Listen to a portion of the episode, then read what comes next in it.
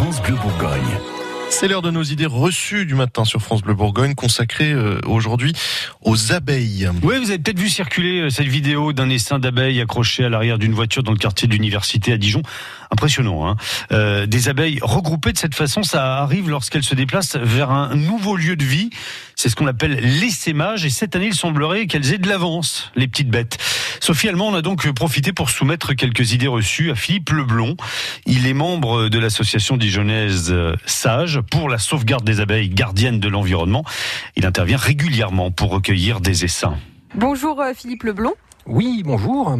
Alors, première idée reçue, c'est pas normal de tomber comme ça sur un essaim d'abeilles en pleine ville et c'est dangereux. Alors non, c'est pas normal de tomber sur un essaim en pleine ville. Bien, bien sûr que si, c'est normal, puisque c'est comme ça que les abeilles se divisent. Ça veut dire que dans cet endroit, dans ce coin-là, dans ce quartier-là, il y a quelqu'un qui a une ruche. Et là, euh, la ruche est en bonne forme, et ça y est, les abeilles se sont divisées en deux de façon à pouvoir recréer une nouvelle colonie.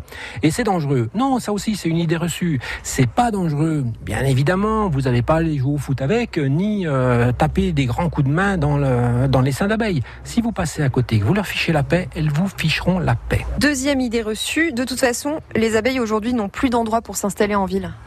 Oh ben non, c'est pas vrai ça. On a tout un tas de gens qui ont des jardins, on a tout un tas de gens qui plantent tout un tas de plantes différentes. D'ailleurs, nous, on a l'habitude euh, d'installer des abeilles en ville. D'ailleurs, pourquoi on installe des abeilles en ville? Parce qu'en ville, on a maintenant la biodiversité qu'il y avait avant à la campagne. C'est-à-dire qu'il y a plein de plantes différentes, il y a plein de fleurs différentes et ça dure plus longtemps que quand vous avez, euh, par exemple, un immense champ de colza et ensuite plus rien. Pas de haies, pas de, pas de petites fleurs, pas d'arbres, tout a été coupé. Donc non, en ville, en ville, les abeilles se plaisent bien. Et troisième et dernière idée reçue, quand on tombe sur un essaim d'abeilles en ville, il faut appeler les pompiers pour euh, l'exterminer. Non, non, non, grand non. Euh, il faut surtout pas exterminer les abeilles parce qu'elles sont extrêmement utiles à notre biodiversité. Euh, les jardiniers vous le diront, hein, les abeilles sont aussi utiles pour polliniser les fleurs. quand vous avez un cerisier, s'il était pollinisé par des abeilles ou par d'autres pollinisateurs, bien sûr, vous avez des meilleures cerises de plus grosses. Euh, donc vous pouvez effectivement appeler les pompiers, mais les pompiers ne se déplacent pas aujourd'hui. Les pompiers renverront sur des associations, des apiculteurs, des gens respectueux des abeilles qui vont les récupérer. Eh bien, merci Philippe Leblon.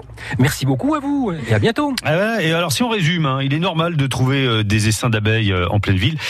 Pas dangereux si on les embête pas. Les abeilles se plaisent bien en ville, trouvent leur logement dans les jardins, par exemple. En plus, on, trouve une grande diversité, une grande biodiversité dans les centres-villes désormais. Et pour finir, ce ne sont pas les pompiers qui s'occupent des essaims, mais bien les associations protectrices de la biodiversité, comme l'association Sage. Toutes les informations sont à retrouver sur francebleu.fr. France Bleu.